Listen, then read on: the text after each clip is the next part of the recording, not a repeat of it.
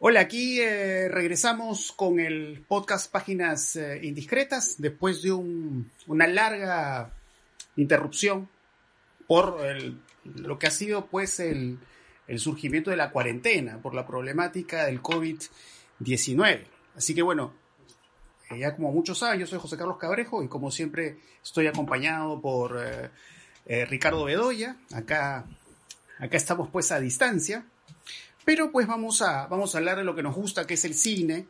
Eh, y bueno, de hecho que la, las formas más tradicionales eh, que tenemos de relacionarnos con el cine han cambiado, ¿no? Han cambiado justamente porque, bueno, no podemos ir a una sala de cine y tampoco sabemos qué va a pasar después, si es que vamos a poder asistir eh, a las salas de cine normalmente, justamente con este temor de la cercanía, ¿no? la posibilidad del, contagio. Eh, un poco me pasa a mí también, pues que, em, que bueno, de alguna manera el, gusto por la sala de cine hace que uno le encuentre cierto agrado al encierro, ¿no? Al encierro, a la oscuridad. Y de hecho que cuando eh, se he podido asistir a festivales de cine, que un poco también el, panorama de los festivales de cine es incierto. Aunque he visto que hay casos de festivales que se van a desarrollar y ya se están desarrollando de manera online. Pero bueno, cuando he ido a festivales de cine, me ha pasado esto de estar viendo cuatro hasta cinco películas al día y casi convertirme en una suerte de, vampiro, ¿no? O sea, que me afecte la oscuridad, ¿no? Y el hecho de acostumbrarse a estar tanto tiempo en un lugar cerrado. Pero de todas maneras, eh, o al menos siempre para mí, la prioridad para ver películas siempre ha sido una sala de cine, ¿no? Y ya como, si no queda otra opción, o como una segunda opción, ya pues es ver películas en mi casa, ¿no? Verlas en mi televisor, eh, a través eh, de un reproductor de DVD, un Blu-ray. Y bueno, infelizmente que por ahí tengo un proyector, que al menos no es lo mismo que una sala de cine, pero hace que se le parezca en cierta medida. Entonces no sé cómo tú, Ricardo, estás viviendo el asunto de la cuarentena y tu relación con el cine. Mira, mi, mi, relación con el cine siempre ha sido la del espectador de una sala, ¿no? De una sala cinematográfica, ¿no? Y yo aprecio mucho la, la, relación con la sala. Independientemente de la película, o sea, la película puede no gustarme, puede ser muy mala, pero tengo una particular relación con la sala de cine, con el dispositivo, digamos, con la oscuridad, con la relación que puedo tener, digamos, de distancia con la pantalla eh, y con el entorno. Y es verdad que es una experiencia solitaria, ¿no? Incluso cuando podemos ver tres o cuatro o cinco películas diarias, ¿no? Y nos encerramos en un festival o vemos una película, vemos una película tras otra. Pero ¿sabes qué? La experiencia de la sala también es colectiva, ¿no? Y yo creo que eso es fundamental, ¿no? Porque en los festivales funciona mucho eso, funciona el encontrarse con la gente, el abrir a ver aquí, el mirar de pronto libros que están en la librería, caminar, este, pasar de una sala a otra, caminar cinco cuadras, hacer el único ejercicio que haces en el día, ¿no es cierto? Pero yendo de un lado a otro, ¿no? Y entonces yo creo que hay esta especie de, no sé, pues como de, de doble vertiente, ¿no? De, por un lado, tu soledad, esta especie de, de no sé, pues de ensimismamiento que tienes mientras estás en la con la pantalla, ¿no? Pero por otro lado, hay una actividad, ¿no? Ahora, sí, yo también temo que, lo que estemos viviendo ahora sea una especie de ensayo general del futuro, ¿no? Eh, y que cada vez más eh, esa experiencia social del cine se comience a reducir. Porque evidentemente de esto vamos a salir eh, traumados, ¿no? Y un poco la distancia social va a imponer reglas que nos parecen ahora casi impensadas, ¿no? y además porque creo que las salas de cine eh, van a entrar en un régimen, digamos, muy complicado, ¿no? Porque yo no sé si les resulte rentable eh, vender eh, la mitad o el tercio de su, de su aforo. ¿No? Entonces, eso va, a traer una serie de características muy particulares.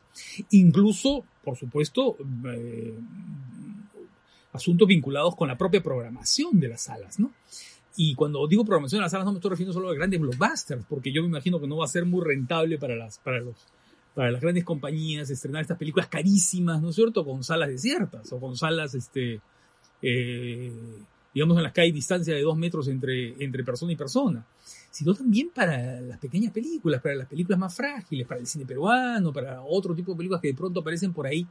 Y que claro, seguramente van a tener la cancha libre en los primeros meses, porque no van a haber grandes estrenos, ¿no es cierto? Pero van a entrar en una época especialmente complicada para ellos, ¿no?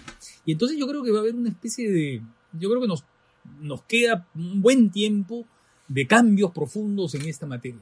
Además, no, sé si tú has leído en los últimos días, interesante las informaciones que están saliendo porque las grandes compañías exhibidoras se están peleando con las, con las, con las distribuidoras, con las grandes compañías, con las mayors, ¿no? Porque las mayors han visto que la salida de películas por eh, video a pedido, ¿no es cierto? Por streaming, resulta rentable. Resulta rentable y que en consecuencia eh, las salas de cine son importantes, pero en situaciones como esta, bien pueden prescindir de ellas, ¿no?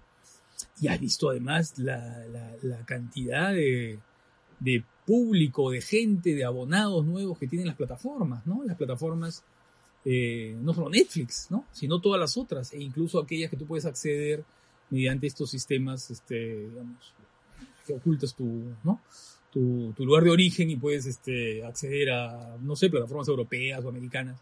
Entonces, eh, me parece que estamos ante una especie de, como te decía antes, un ensayo general de lo que va a ser el futuro. Claro, y estamos pues ante nuevas formas de consumo que, claro, eh, pensemos pues en lo que pasaba hace un tiempo con la, con la piratería, ¿no? La piratería hace un tiempo puede ser a todo un reto, pero justamente el asunto del streaming, el hecho de tener estas aplicaciones como Netflix, eh, como HBO Go, como Amazon Prime, pues ya establece estas nuevas formas de consumo, ¿no? Ya la gente, no necesariamente al menos, tiene que acudir pues a, a estos enlaces eh, ilegales o a irse a polvos azules a, a conseguir una película, sino que desde la comodidad de su casa y, pagando pues un, precio relativamente módico, pues tiene una oferta, una serie de películas. Claro que obviamente, si hablamos de Netflix, pues en Netflix eh, no está todo lo que uno quisiera, lógicamente. Eh, pero bueno, hay quienes pueden acceder eh, ya bajo ciertos trucos, ¿no? El uso de estos llamados VPNs, ¿no? A, yo qué sé, el Criterion Channel, ah, ese tipo de cosas.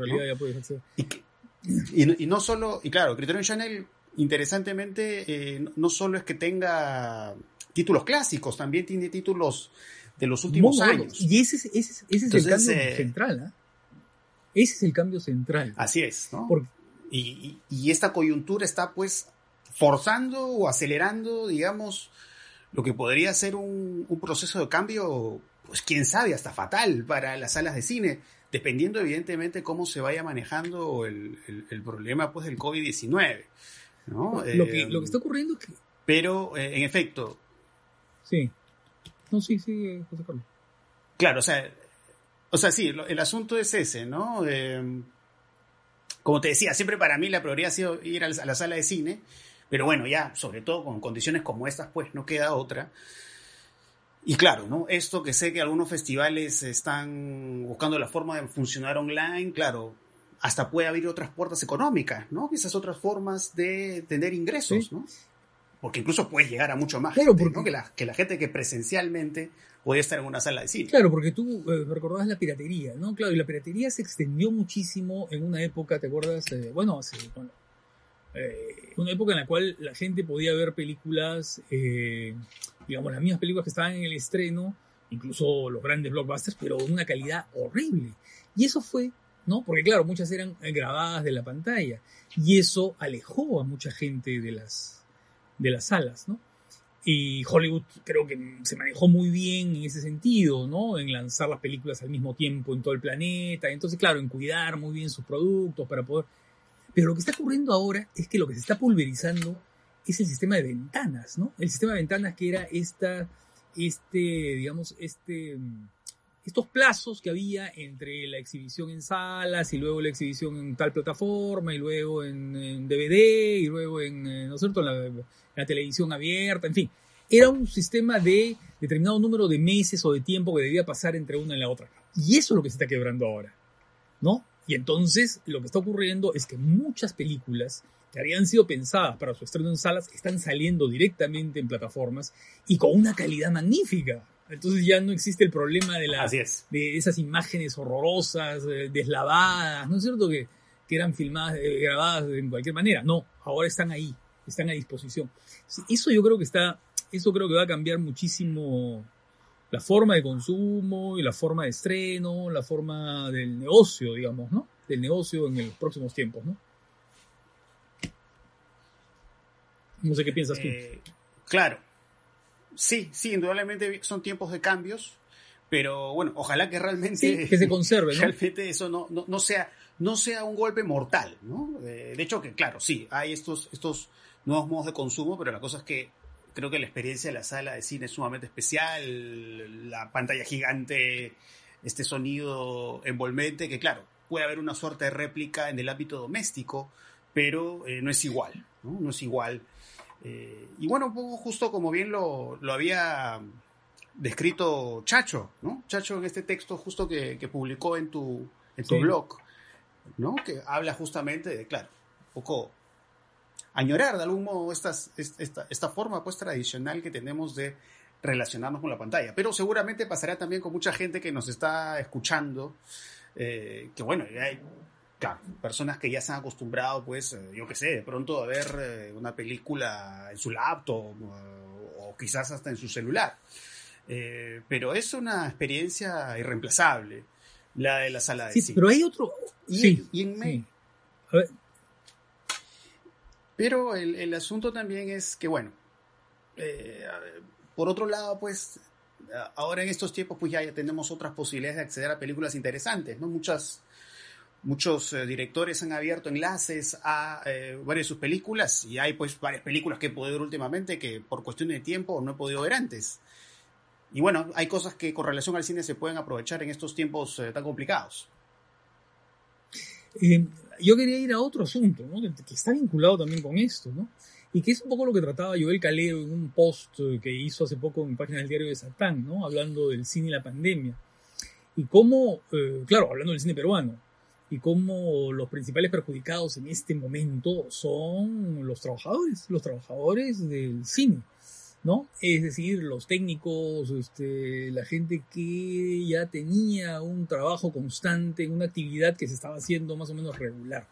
Y eso está pasando en todo el mundo, ¿no es cierto? Eso que, que, que Joel habla o refiere al Perú, en realidad es un problema bien serio en, en, el mundo entero, ¿no? Y ese es un asunto que tiene que ver también con esto, con, con la programación, con la forma en que vamos a ver las películas en el futuro porque esto está atacando directamente a la producción de lo que llamaríamos cine independiente. De todas esas formas de cine frágil, pequeño, autogestionario, este, ¿no?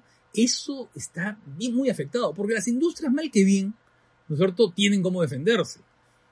Pero todo este cine que está perdiendo espacios, ¿no es cierto?, que está perdiendo festivales, que está perdiendo salas, salas culturales, que no pueden abrir, ¿no? Este, se están afectando muchísimo, ¿no? Y ojalá que eh, no sea un golpe definitivo, ¿no? Porque claro, tú sabes que muchos de estos cineastas son cineastas que no tienen pues recursos como para poder mantenerse durante mucho tiempo, ¿no? Y que en muchos casos además son gente muy joven, ¿no? Que in incluso no siempre continúan una carrera, ¿no? Es decir, hacen cuatro o cinco películas o dos o tres y ahí quedan, ¿no? Ojalá que eso no acelere su extinción, ¿no? Eso me parece bien, bien, terrible en una época como esta, eh, en una época en la más en la que nosotros gracias a lo digital se había ampliado tantas, había tantas posibilidades de hacer cine, ¿no? Y de editarlo y de hacerlo, ¿no? Claro, y me acabo de acordar un título, que es este título que se llama, esta no es una película, esta donde aparece Jafar Panahi cumpliendo su, su condena. su arresto domiciliario. ¿no? Eh, pienso también en cómo de pronto eh, ciertas formas de representación eh, van a de pronto orientarse a esta clase de búsqueda, ¿no? La vida en el encierro. Que claro, evidentemente en el caso de... Es, esto no es un film... Claro, funciona bajo otra lógica, ¿no? Ahí vemos a Jafar Panahi encerrado a la fuerza. O sea, no tiene otra salida que estar ahí confinado.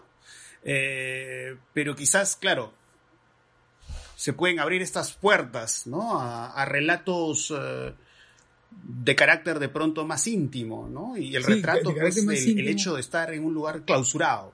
Claro, pero, pero esos relatos de, carácter más íntimo tienen que encontrar un lugar donde exhibirse, ¿no? Y ese es el problema en este momento, ¿no? O sea, claro. no sé, pues, a veces cuando leo de que el mundo va a ser más solidario, va a ser más armónico, ¿no es cierto? Todo el mundo se va a dar la mano después del COVID a mí me entra una sensación muy extraña, ¿no? Porque yo lo que veo, más bien, es lo que me imagino, es una película de ciencia ficción, ¿no? En la que todo el mundo está al acecho, ¿no es cierto? Y está a la corrida, está viendo al otro como un enemigo, como un cuerpo invadido, como un, ¿no? Que es lo que conversábamos la vez pasada, este, José Carlos, como, como cuerpos usurpados, ¿no? Como en la película de Don Siegel, ¿no? O como en una película de Cronenberg, ¿no? Eh, quién es esta persona, la que yo conozco, la que he visto toda mi vida, pero que no sé si sea sintomático y en consecuencia me puede eh, contagiar y en consecuencia me corro de él, ¿no? Entonces, eh, eh, yo creo que ese factor que va a ser una cosa que, digamos que ya ha hecho, ya se ha penetrado en nosotros, ¿no? Que, se ha hecho carne, ¿no? Porque a veces lo, leo en los, en los twitters, qué sé yo, me parece, me parece bien preocupante, ¿no?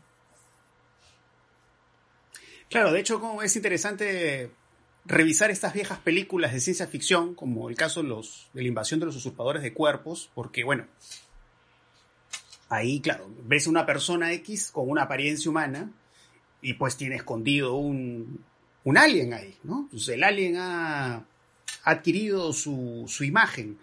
Eh, pero es justamente esta idea de la sospecha, ¿no? De que un vecino, un familiar, alguien que tú conozcas, pues tenga tenga esa presencia ahí escondida, ¿no?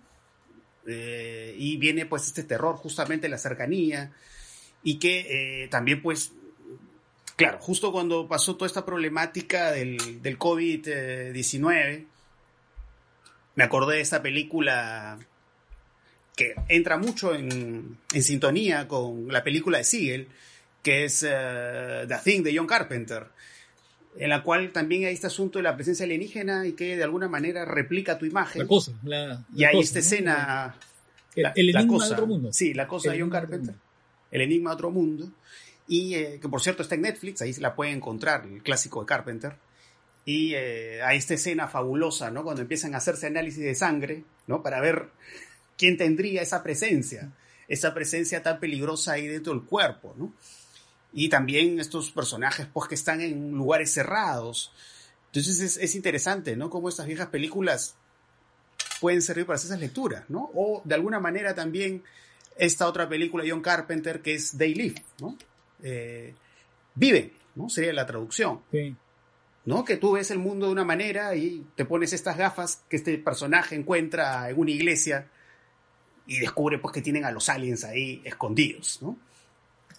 y claro, ¿no? Es, justamente ver el virus como, como una señal del exterior, ¿no? Que viene y afecta y se oculta el virus, peligrosamente entre nosotros. Es como significante, pues, ¿no? Porque en realidad cuando pensamos en estas películas estamos pensando en verdad en, esta, en estos terrores y miedos a, la bomba atómica y al miedo anticomunista, ¿no? A las fantasías anticomunistas de los años 50 porque tanto El Enigma Otro Mundo de Carpenter tiene su origen en la película de Howard Hawks, que es de los años 50, como las versiones de los usurpadores de cuerpos tienen su origen en la maravillosa película de Don Siegel de los años 50, ¿no?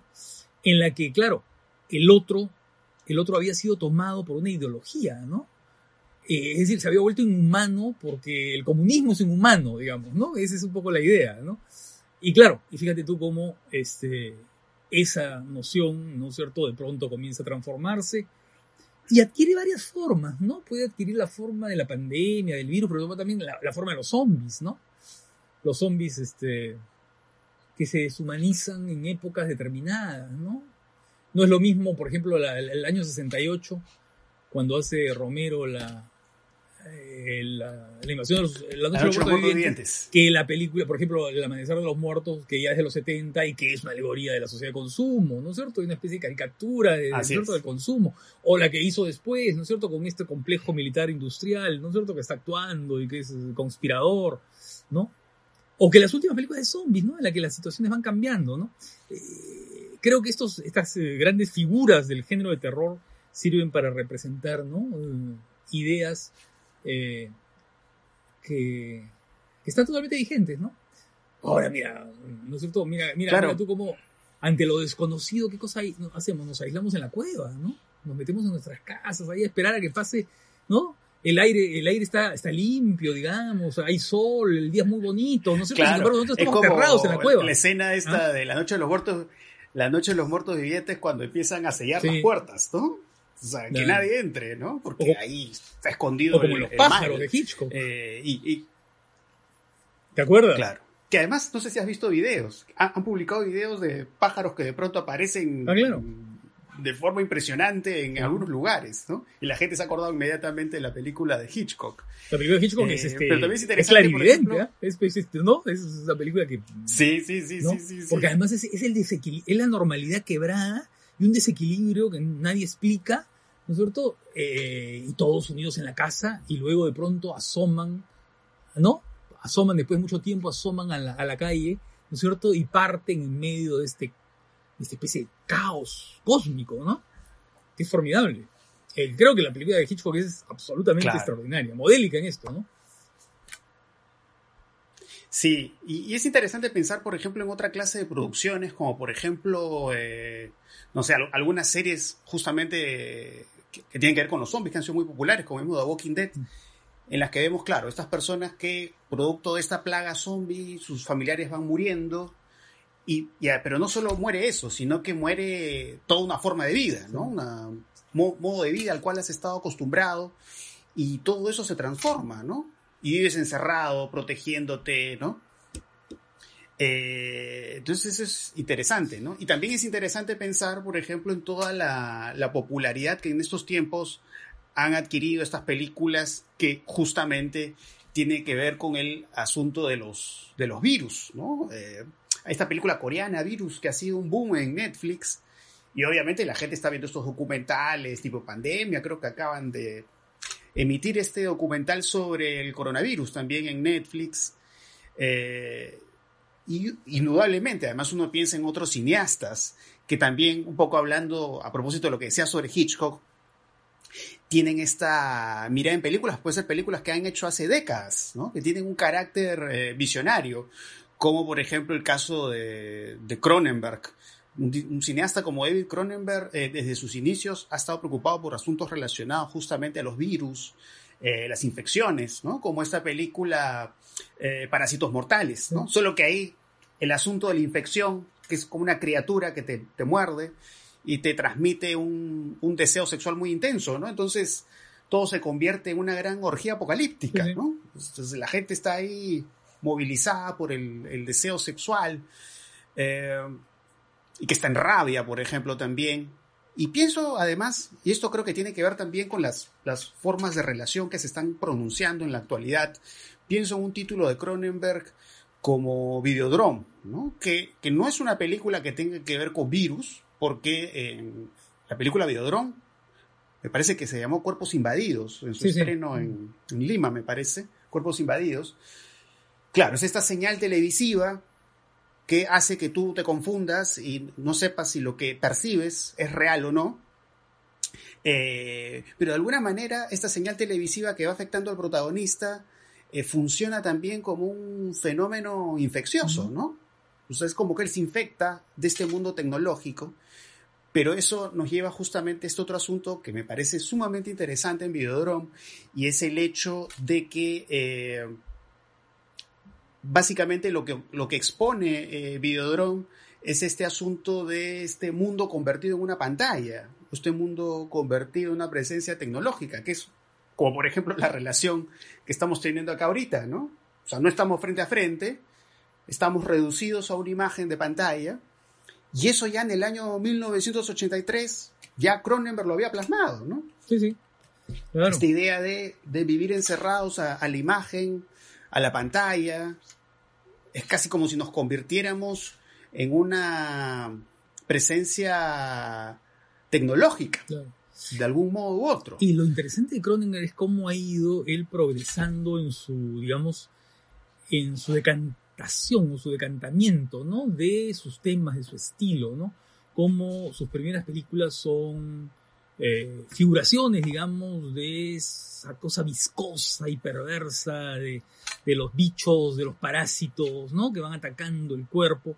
Pero poco a poco lo que va haciendo Cronenberg es ir penetrando en la mente, ¿no? En la mente y convertir esta especie de infección, es una infección mental, es una infección imaginaria, ¿no? Eh, los poderes, digamos, de fuera, ¿no? El poder de los medios, el poder de la tecnología, en, en, algunas películas, ¿no? Ah, el poder de, digamos, de, la, de la percepción mental, ¿no? En cuerpos invadidos, eh, o de las fantasías eróticas, como en la película sobre Jung y Freud, eh, ¿no? Cómo todo eso se convierte en un virus que nos va cambiando, va cambiando nuestro cuerpo, va cambiando nuestra manera de pensar y va cambiando nuestro mundo, ¿no? Y es bien interesante cómo en la película esta de Freud y Jung, él asocia eso justamente a la Primera Guerra Mundial, ¿no? A la, a la llegada de la Primera Guerra Mundial que va a terminar con la civilización europea del siglo XIX y va a modificar todo, ¿no? o como un cosmópolis, ¿no? En la que la gran crisis económica, Wall Street y el desorden y no sé qué, ¿no es cierto? Eh, genera los monstruos que están cambiando la civilización y el mundo, ¿no? Mira, siempre cuando hay este tipo de figuraciones, hay siempre el temor de un cambio de época, ¿no? Un cambio de. un cambio de. un cambio de, de temporalidad, digamos, o un cambio histórico que nos va a conducir a otra cosa, ¿no? Y creo que en Cronenberg eso está casi graficado en el curso de su filmografía, ¿no? Claro, y es interesante ver, por ejemplo, el caso de Existence, ¿no? Esta película de videojuegos. Que se juegan pues con estas, eh, estas presencias orgánicas y que justamente alteran la mente, ¿no? Y claro, es como un punto de no retorno, ¿no? Ya no sabes qué estás eh, percibiendo pues ahí a tu, a tu alrededor. Entonces, de hecho, que las, las miradas de Cronenberg son fascinantes. Es que la, de, Cronenberg, de, los virus y los contagios. Es que lo biológico está mutando en las películas de Cronenberg, siempre. Lo biológico muta. Lo biológico se convierte en, en una parte que va recibiendo, digamos, agregados, injertos, prótesis, ¿no es cierto? Que pueden ser tecnológicas, ¿no? Eh, o pueden ser de otro tipo, ¿no? Por ejemplo, en, Butterfly, ¿no? Mira tú cómo la fuerza de la imaginación hace que la idea de la diferencia eh, eh, genital, ¿no es cierto? O la diferencia sexual eh, se borre, ¿no? Es decir, en las películas de Cronenberg lo que somos, somos, somos como seres orgánicos totales, ¿no? En los que vamos, vamos como asimilando o adoptando, ¿no es cierto? Las formas del otro, ¿no? Las formas tecnológicas, las formas, en fin. Es bien interesante el, mundo de Cronenberg, ¿no? Creo que es un cineasta formidable. Lástima que, está medio retirado, ¿no? Creo que ya ha dicho que se va a retirar, ya no le interesa el cine, no sé. Me pareció haber leído de que él. Eh, me, parece que iba a ser una serie, me parece haber leído. Sí, ¿no? Ojalá. basada en una obra que él había escrito. Ojalá lo haga, ¿no? pero sí, es curioso, ¿no? Porque, claro, está este asunto de lo contagioso en Cronenberg, pero podríamos usar otra expresión, que es contagiante, ¿no? Por ejemplo, en una película como Crash, Extraños Placeres, este, este amor por los carros o de vincular lo sexual con los carros es, claro, no, es, no es, una infección, es algo es contagiante, ¿no? Te sientes, digamos, atraído por esta, este juego con la muerte y con los carros, y cuando aparecen estos carros que tienen estas superficies que parecen vaginales, o los carros casi son prácticamente presencias fálicas, ¿no? Que van chocando otro carro, como si fuera un coito, un acto sexual. Eh, entonces es, es, es, muy rico, ¿no? Todo lo que podemos encontrar en el, cine de Cronenberg en ese sentido, y en, muchos sentidos, ¿no? Eso es algo realmente fascinante. Eh, Ahora, ¿qué has estado viendo últimamente, Ricardo, en estos tiempos? Y ahora que decías eso, ¿sabes por qué? Se me ocurrió una película que, claro, no tiene nada que ver con Cronenberg, ni mucho menos, es la estética totalmente contraria. Pero pensé en Muerte en Venecia de Visconti, ¿no? Eh, esa visión también de la peste, del fin, eh, del fin de una época, del fin de un mundo, ¿no? Del fin del siglo XIX, del fin de la cultura clásica, del fin de la belleza clásica, ¿no? Eh, y sabes qué, eh, del, deterioro físico, ¿no? De ir Bogarde chorreando su pintura el, el tinte del pelo, ¿no? Y claro, esa idea de, cómo el virus y la pandemia están asociadas a un cambio necesario de, época, ¿no? No sé si me ocurrió esa película, pese a que es una especie de gran, de gran, de regodeo de, decadentista, que por supuesto Cronenberg no tiene para nada, ¿no? Claro. Eh, es interesante porque las veces que yo he visto, fíjate, Muerte en Venecia, el, protagonista de un modo u otro me hace recordar mucho a la posición del espectador de cine, ¿no? En, este rol de observador, ¿no? En esta secuencia donde hay esta reunión y él ve por primera vez a Tazio, a este niño que lo fascina, y él está sentado, como la cámara se pone por detrás de él. Eh, y claro, hacia el final de la película él va en búsqueda, ¿no? De este, de, este objeto que, parece pues inalcanzable, pero mientras tanto su cuerpo pues va, va apagándose, ¿no? Eh, entonces se queda sumido, claro, por más que él trata de avanzar y alcanzar, es quedarse pues en esta en esta quietud, ¿no? Y finalmente este gusto por mirar. Son esos personajes ¿no? que es lo, más valioso, lo más valioso que le queda al final, ¿no? Es mirar. Son estos personajes que van construyendo su objeto de atención un poco como en Vértigo también, ¿no es cierto? Es el personaje que como el cineasta va construyendo su objeto de mirada, o como inventada indiscreta, ¿no? Que va no solamente construyendo un objeto de mirada, sino que va inventando una historia, ¿no? Va construyendo una historia y la confronta y resulta que es verdadera, pero bueno, ¿no? Sí, pues eso, ¿no? Claro que, eh, claro, porque estos asuntos de la mirada, como después lo vamos a ver, no sé, pues en, la ciudad de Silvia José Luis Guerín, ¿no? Que su inspiración es muy hitchcockiana, ¿no? Este asunto de la mirar la ventana del otro, y desplazarse y, este objeto de deseo que es absolutamente fantasmal, ¿no? O sea, la mujer que desea es un espectro, tal vez no existe en la ciudad de Silvia, ¿no? Eh, y, hay ese espíritu, pues, eh, sumamente Hitchcock ahí, ¿no? Que también lo vemos de otra forma interesante en La Virgen de Agosto, de, Jonás Prueba. Solo que es la mirada femenina, ¿no? La mujer que observa, que sigue a este hombre, ¿no? Y ahí como va acoplando, digamos, estas otros gustos o estos otros intereses por eh, el asunto de la mirada, ¿no? Eh, que bueno, ahí nos hemos distanciado sí, estamos hablando de lo que estábamos hablando al comienzo, de pero está bien. de otras rutas. Pero, eh, bueno, de hecho, en medio de la situación, que es una situación triste en muchos sentidos. Tristísima, ¿no? No, solo de a la Desalentadora. Como tú cuentas también, toda la problemática en efecto de los de las personas dedicadas al mundo del cine, ¿no? Que vivían justamente de los rodajes, estas grabaciones. Es un desastre. Y eh, no, en efecto, ¿no? Es terrible.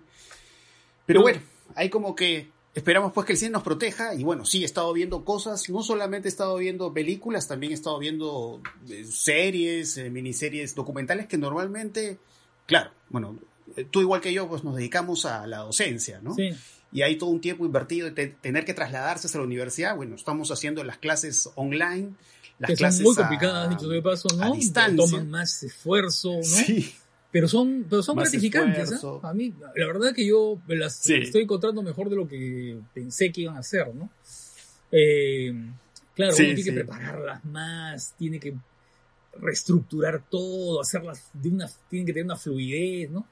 Tiene que ser como una película, digamos, con mucha ilustración, con mucho ejemplo, ¿no? Para mantener un poco la atención. Pero la verdad es que funciona, ¿no? La gente opina, pregunta. ¿Sabes qué cosas se pierde la timidez los alumnos, ¿no?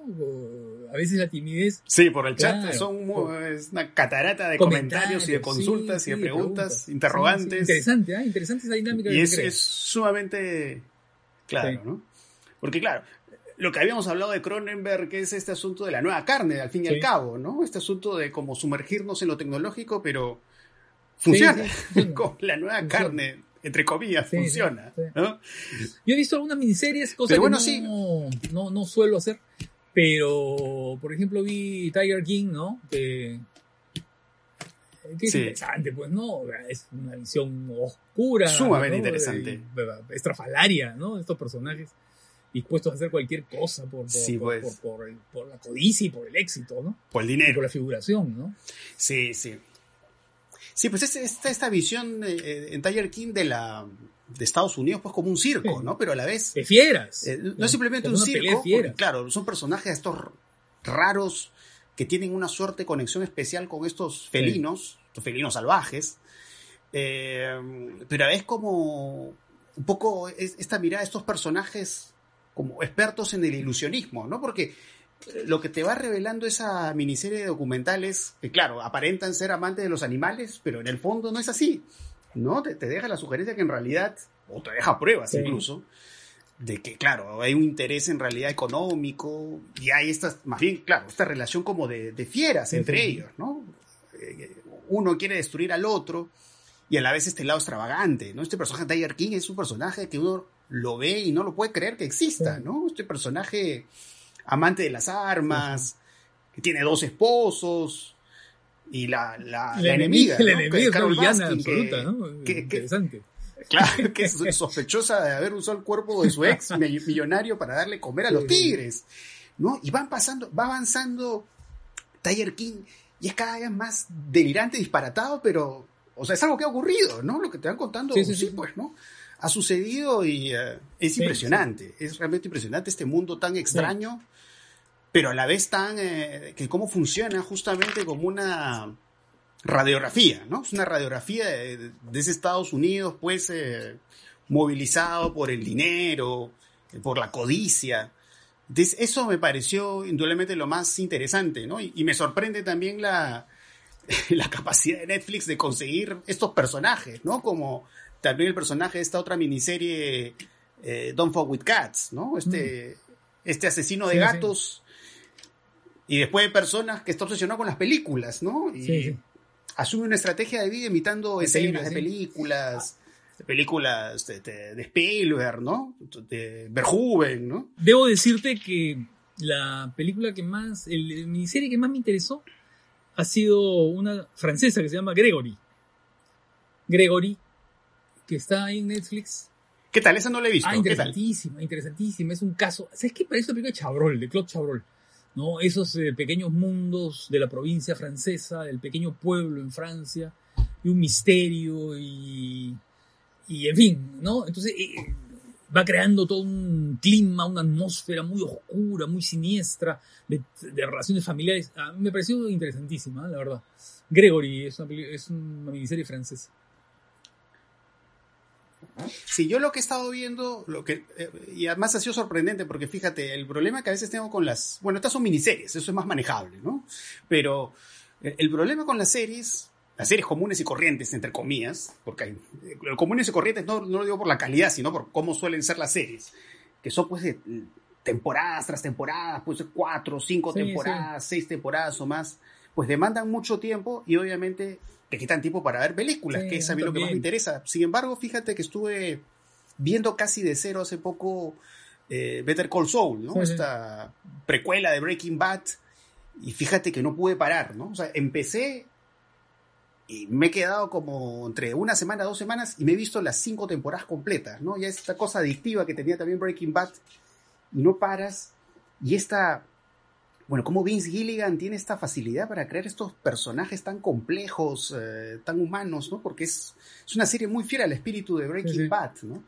Y a la vez este lado también muy, muy amante del cine, ¿no? Hay cosas que me hacen recordar, pues, a, a los, al spaghetti western, mucho de cine negro. Hay un poco esta mirada también a veces unos personajes que tienen esta contención que me hace recordar a Alain Delon en las películas de Melville, ¿no? Este personaje así criminal, pero contenidos y a la vez sumamente hábiles en, hacer pues sus cosas oscuras.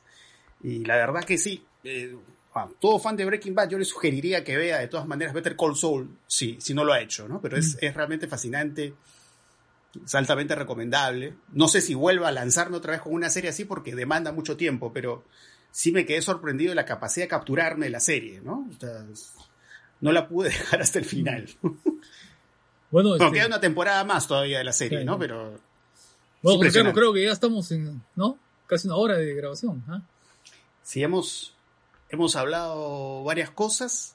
Así que bueno, ya seguiremos ahí en, en contacto para que nos sigan escuchando. Así que estén atentos, que ya regresamos pronto y en la medida de lo posible vamos a estar ahí presentes eh, de forma semanal salvo, salvo que haya un problema especial. Pero si no, vamos a estar semanalmente ahí conectados. Así que bueno, Ya, eso sería todo. Ya seguimos, seguimos en, a la escucha. Nos vemos. Así que nos vemos. Chao. Nos vemos. Chao, chao.